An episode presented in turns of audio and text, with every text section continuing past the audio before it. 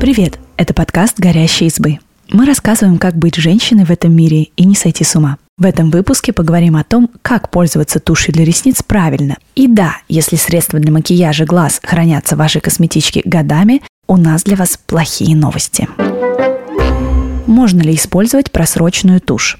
Нет, потому что это опасно для зрения. У любой косметики есть срок годности, и лучше за ним следить. Самая короткая жизнь у средств для глаз. После первого окрашивания на щеточке остаются микробы, которые были на ресницах. С каждым новым макияжем их становится больше. Обычно срок годности туши от 3 до 6 месяцев с момента открытия. Если вы используете тот же тюбик туши, что и год назад, лучше поскорее от него избавиться.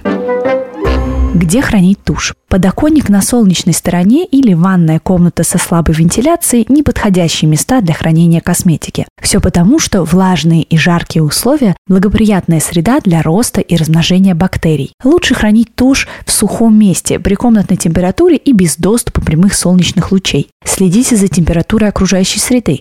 Она не должна превышать 29 градусов. Из-за неправильного хранения может измениться консистенция туши. Не рискуйте краситься косметикой, которая поменяла цвет или запах.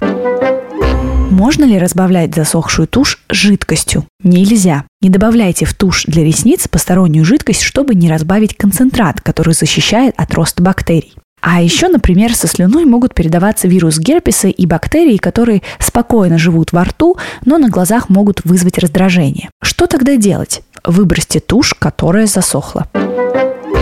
Можно поделиться тушью для ресниц с подругой? Нет. Никогда не делитесь косметикой для глаз. В этом случае инфекции легко передаются от одного человека к другому. Кроме бактерий и вирусов, на ресницах могут быть клещи-железницы. Обычно они живут возле корня волоса и питаются клетками кожи, жирами и гормонами. Из-за них глаза слезятся, чешутся и отекают. Избавиться от них крайне трудно, потому что большинство препаратов от клещей токсичны, а те, которые подходят для нежной области глаз, малоэффективны.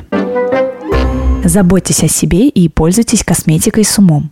Спасибо, что послушали этот выпуск. Подписывайтесь на наш подкаст, пишите в комментариях о своих впечатлениях и обязательно делитесь ссылкой с друзьями. Пока-пока.